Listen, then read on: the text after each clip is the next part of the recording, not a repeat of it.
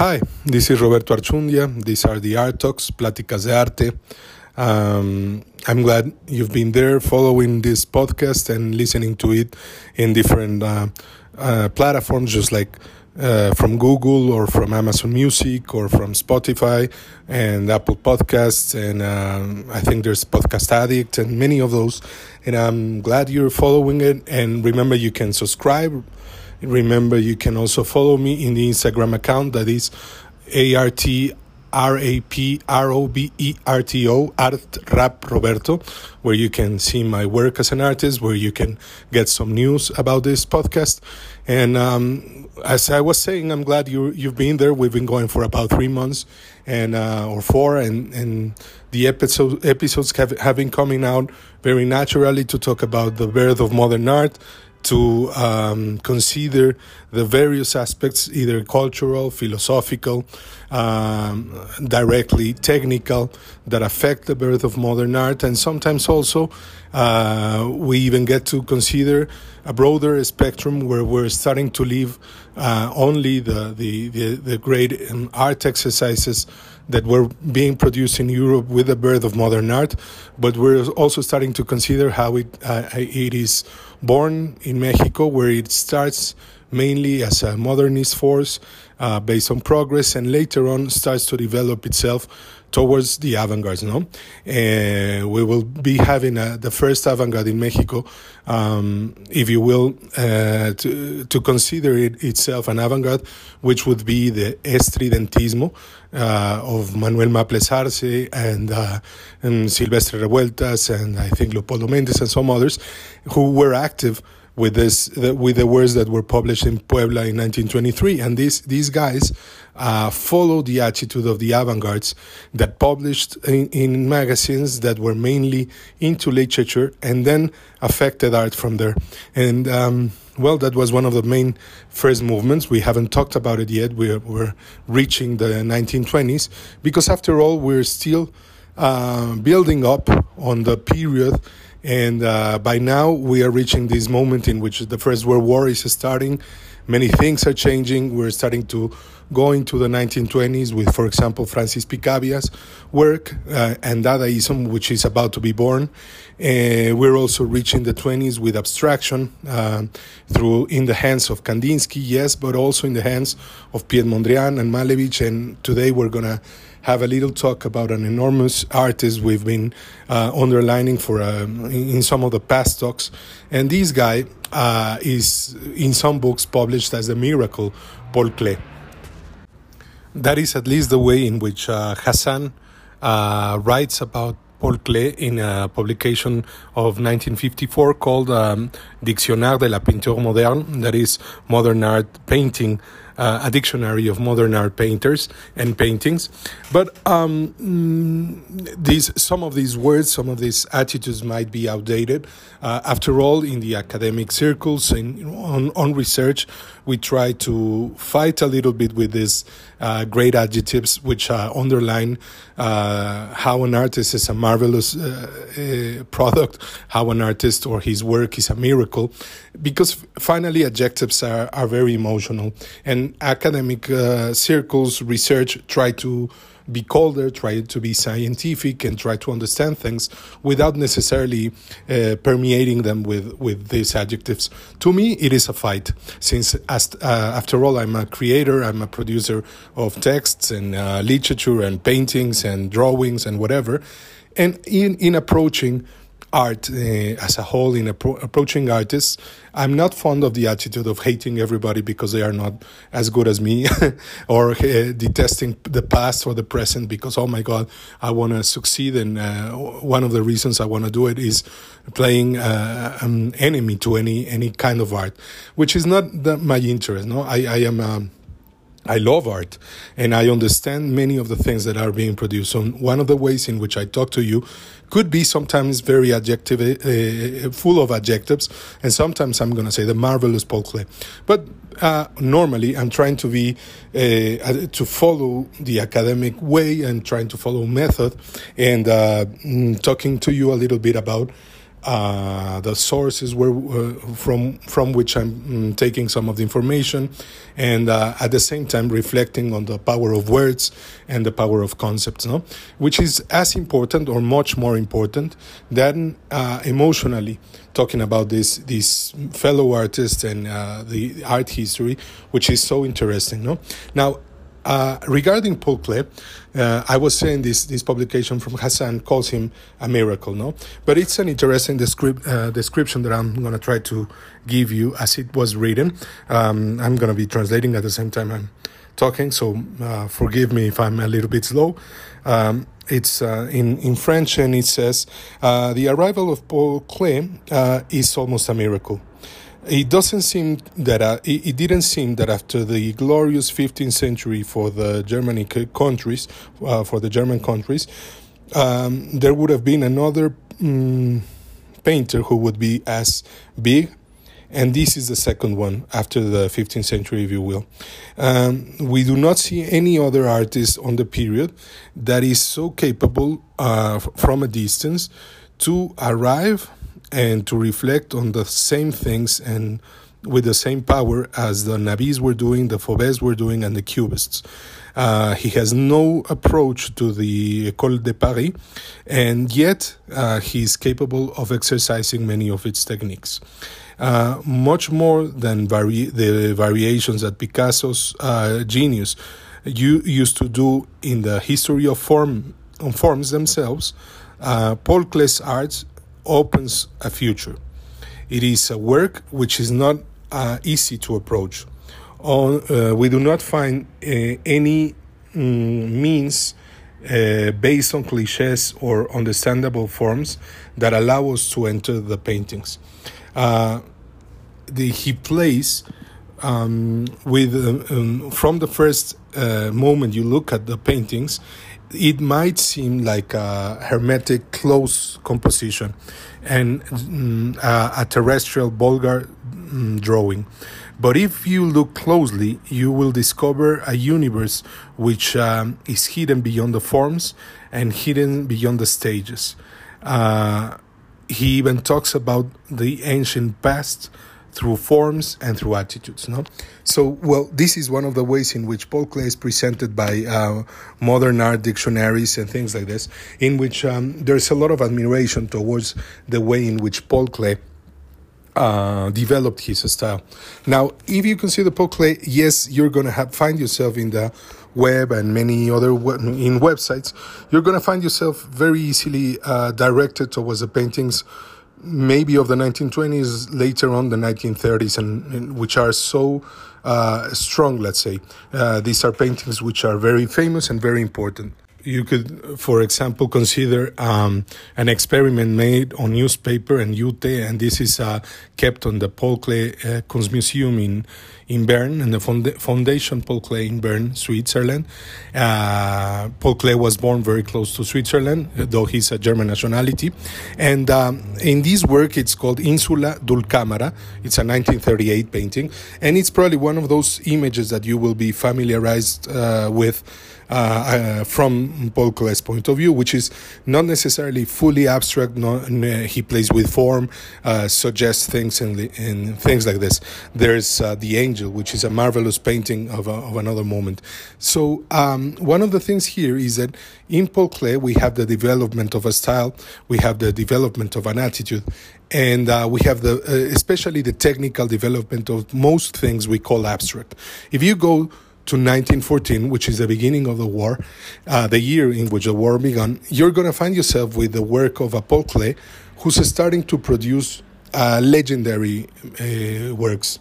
As I was saying in some other talks, there is a marvelous uh, trip that is called the journey to Tunisia. It's a it's a myth in, in art history. No, um, this this travel, this this trip was uh, carried on by Auguste Macke, Louise Moilliet, and Paul Klee, and in 1914 they spent some time in. Um, in uh, Tunisia, and uh, especially Paul Klee deepened so much in the understanding of color that he developed a new attitude. I have one of uh, our books to, to understand this. It's called The Journey to Tunisia, 1914. It was published by uh, Hatje Cantz, and it's uh, by the Zentrum Paul Klee in Bern. No, and uh, some of the words that I'll say today will be um, mm, quoted from the book. And for example, let's say um, in the course in the course of his two week stay in Tunisia, Paul Klee executed uh, 32 watercolors and 13 drawings. August Macke produced 33 watercolors and 79 drawings in three sketchbooks. Louis Moilliet was less productive in Tunisia.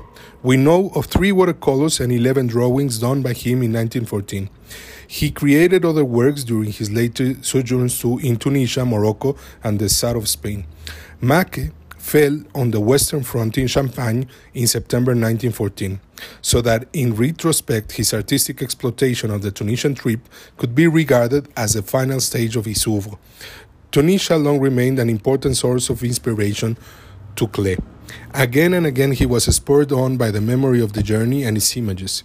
He created more than 20 works of art related to the experience well into the 1930s. These, uh, these are words uh, coming down from the director of the Zentrum Klee, Peter Fischer. At least the director back in the day. Uh, I think this book, book was published in 2016. I'll tell you in a second.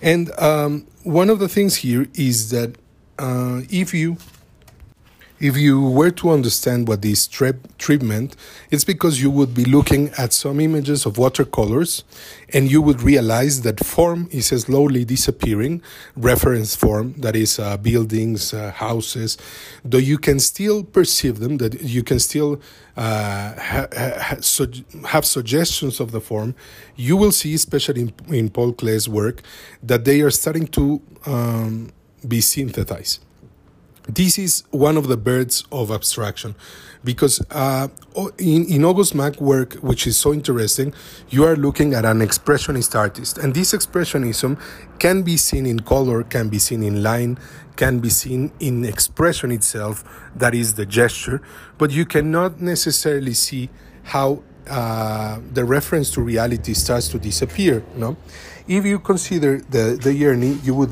read from the book, uh, once again quoting, um, the Tunisian journey is surely one of the most popular chapters in art history.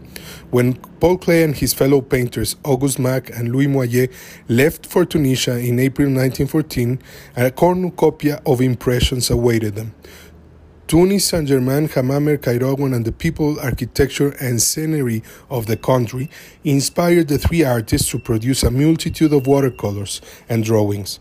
They depart from the anecdotal Orientalism of the 19th century, abstracting their motives and transforming them into ornamental shapes and crystalline structures. Their surprising, innovative images are a highlight of early modernism. Klee went the farthest. For him, color became the most important creative tool. He dissolved the object in planes of color, and the visual construct became a pattern that he had covered in arabesques and symbols. Once uh, again, these are words from the book The Journey to Tunisia, 1914. Uh, Hatje Cantz uh, published it in 2014 with the Zentrum Paul Klee, and these words are coming down from director uh, back in the day, Peter Fischer. No, so uh, one of the things here is that uh, we we can establish there's this le- legendary trip. We can establish that it has been um, used by this artist to fully tra- transform the idea of inspiration uh, from from the outer um, parts of Europe, that is from away from Europe, how it, it's been transformed into a tool. Yes, by the mid 19th century, these guys uh, from Europe were going with this uh, uh amateur Orientalism, if you will, with this amateur cosmopi- cosmopolitism. That is like fans. They were going towards uh, the rest of the world and getting, um, you know, like getting inspiration from many many other countries, which uh, right now is quite a problem. Many many cultures, many countries call this appropriation. No, no these attitudes.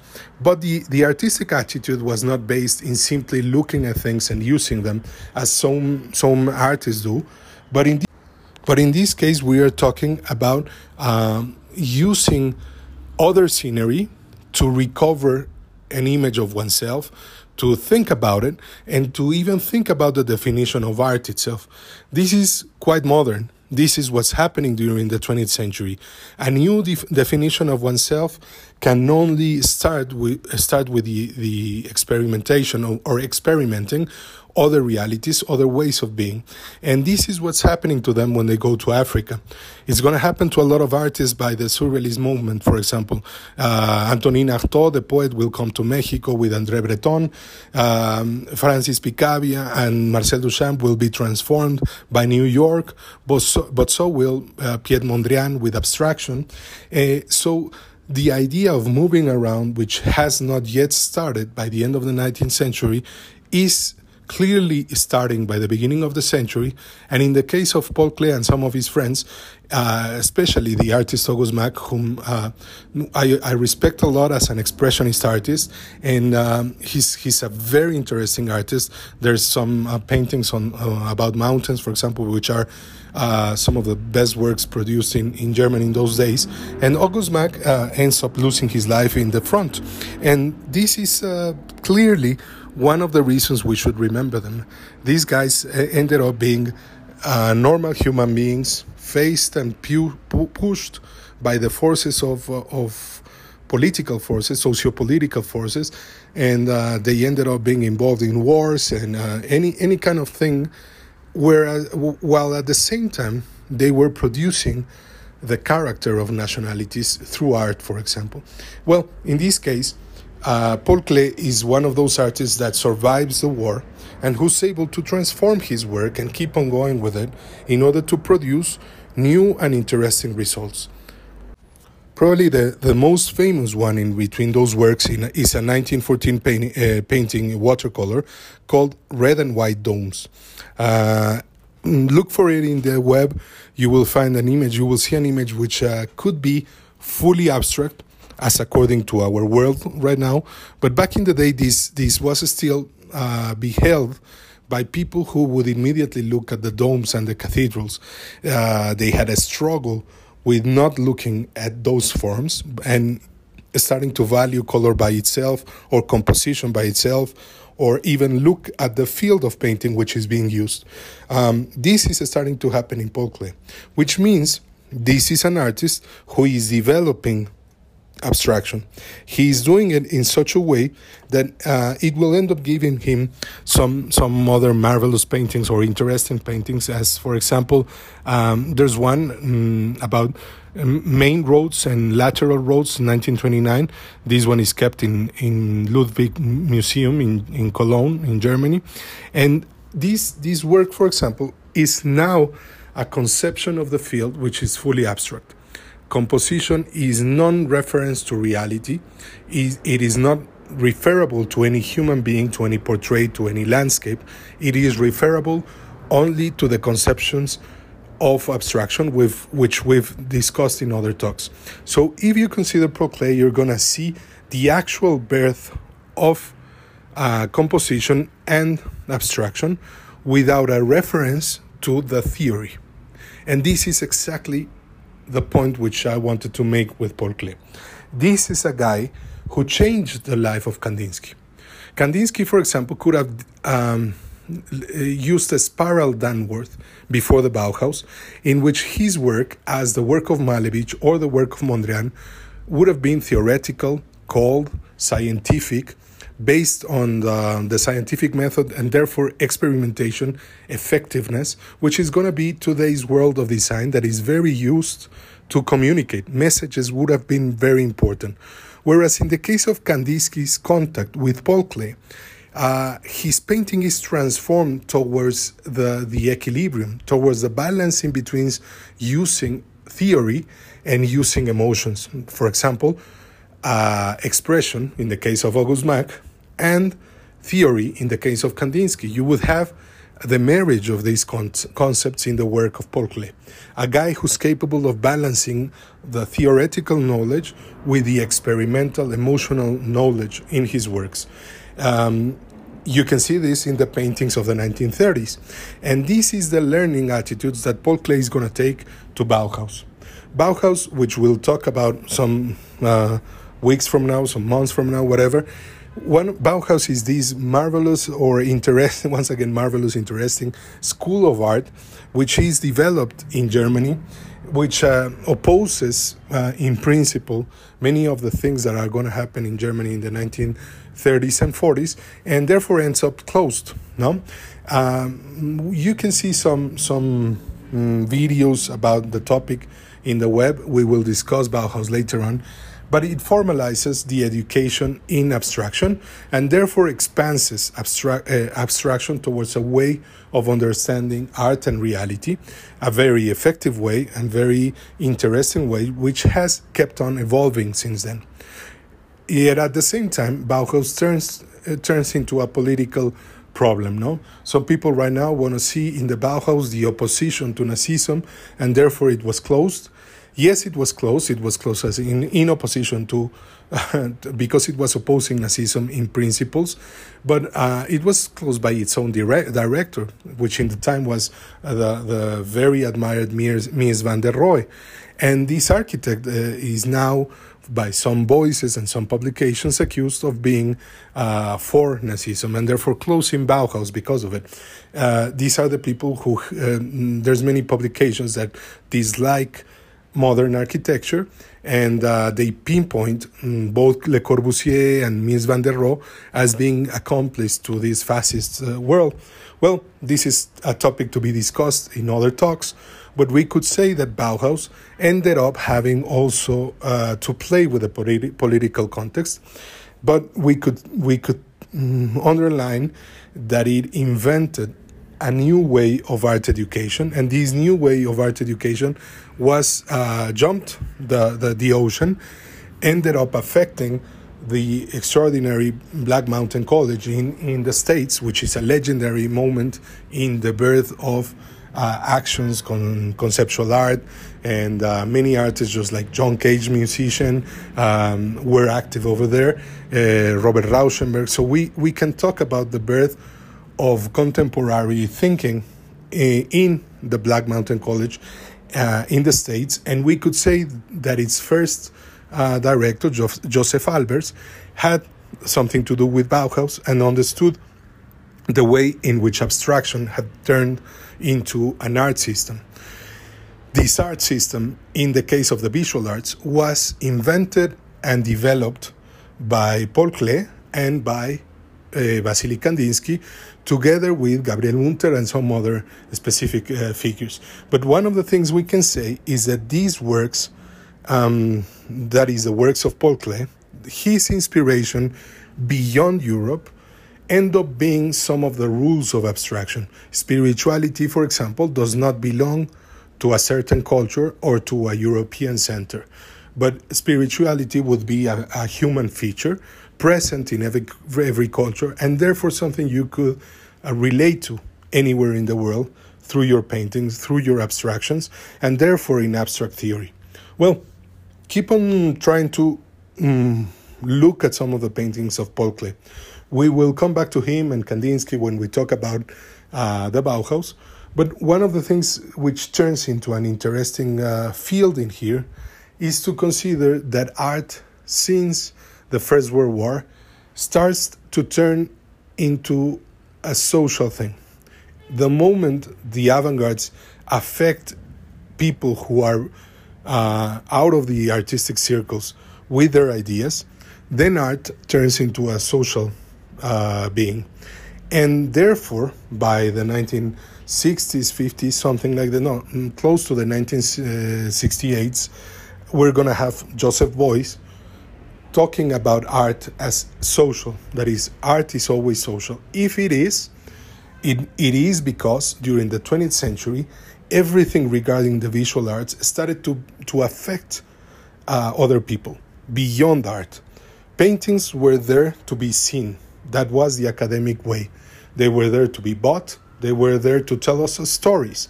They were not there to provide transformation, change, and this is what modern art was bringing. Paul Klee's works were transformed in Tunisia in 1914. His way of looking at art was transformed. We can see that in his paintings, and therefore, if we open our minds and, and our eyes to modern art, we can also be transformed and leave behind our conception of art as a Renaissance, uh, 500 year old conception. We can start to change and transform ourselves because of abstraction. And this is true in the case of Paul Klee. Well, uh, let's keep on talking about these art figures, these art movements. Uh, subscribe, listen to the podcast. Uh, this is Roberto Archundia. These are the Art Talks. And remember, we'll keep on going with modern art and its birth. Bye.